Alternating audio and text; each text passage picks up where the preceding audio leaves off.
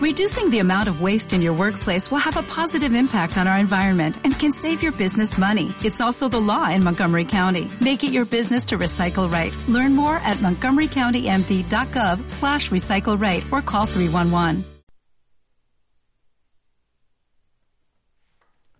En un país como el nuestro, la democracia es un edificio en construcción. Ni las sociedades amanecen de un día para otro como democráticas, ni las personas amanecen de un día para otro como demócratas, tampoco las organizaciones.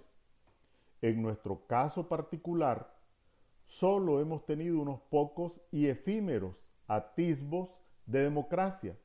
Prácticamente en nuestra historia nunca hemos tenido una democracia plena. Por consiguiente, es natural que carguemos en nuestras espaldas o exhibamos en nuestra frente el sello de esa herencia. De ahí que los valores y las prácticas democráticas debamos ir forjándolos y aprendiéndolos en el camino. Esta es una forja y un aprendizaje individual y a la vez colectivo. Nos equivocamos si pensamos que la construcción democrática comenzará hasta que salgamos de Ortega. Ese proceso debe comenzar aquí y ahora, o más bien, debió comenzar desde hace rato en las organizaciones que aspiran a la democracia y en todos, absolutamente todos los que declaramos aspirar a la democracia. Nadie en Nicaragua nace demócrata y nadie puede alegar ser más demócrata que otro por tener mayor o menor nivel de escolaridad o por ser varón o mujer joven o viejo, pobre o acaudalado. Los valores y las prácticas democráticas son un producto cultural que se va amasando día a día en las personas, en los grupos y en la sociedad en su conjunto. Uno de los valores y de las prácticas esenciales de la democracia es la transparencia. Si con justa razón exigimos al régimen transparencia, nosotros debemos ser los primeros en esforzarnos en imprimir transparencia a cada uno de nuestros actos. ¿Por qué estamos hablando de esto? Con ocasión del segundo aniversario del estallido de la insurrección cívica de abril, representantes de la coalición nacional comparecieron públicamente y presentaron un posicionamiento bastante claro frente al régimen y frente a los nicaragüenses ningún representante de la Alianza Cívica participó en esa comparecencia.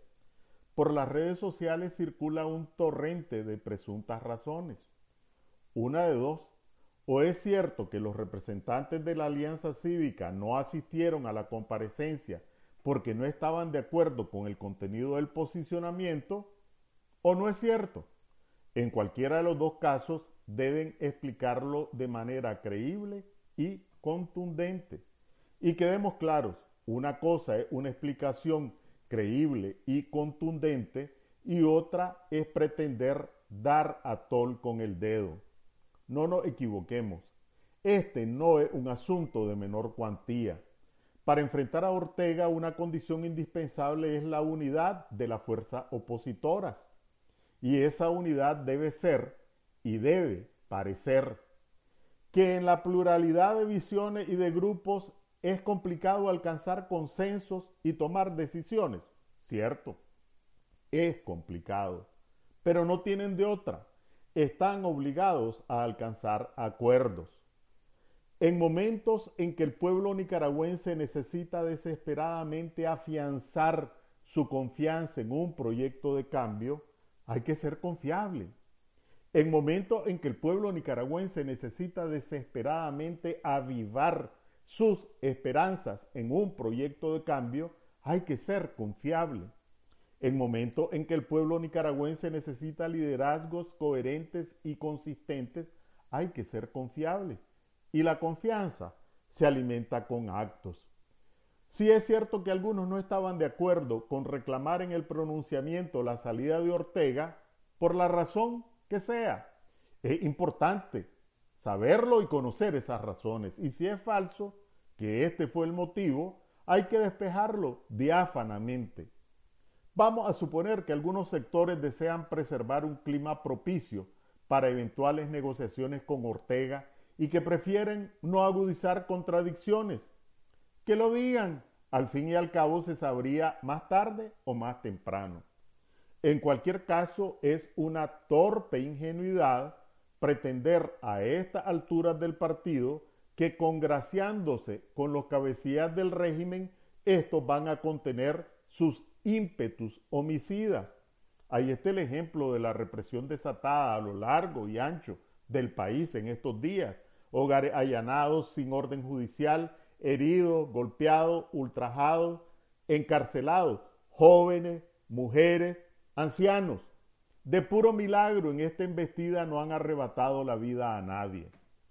Ortega no va a aplacar la violencia de sus esbirros para corresponder a actitudes condescendientes. Decimos lo anterior por si hay quienes de buena fe así lo piensen. En las presentes circunstancias de apremio, incertidumbre, opresión y amenazas de todo tipo es fácil cometer equivocaciones por acción o por omisión.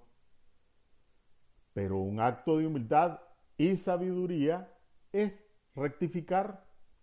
La Alianza Cívica debería emitir un comunicado que despeje cualquier duda. En el sentido que sea, nos beneficiaría a todos. En su proclama, el momento de la unión es ahora, que contiene un decálogo para la construcción de la democracia, la Alianza Cívica se pronuncia por una nueva forma de hacer política pues bien, las nuevas formas de hacer política se declaran, pero sobre todo se practican con transparencia. Muchas gracias.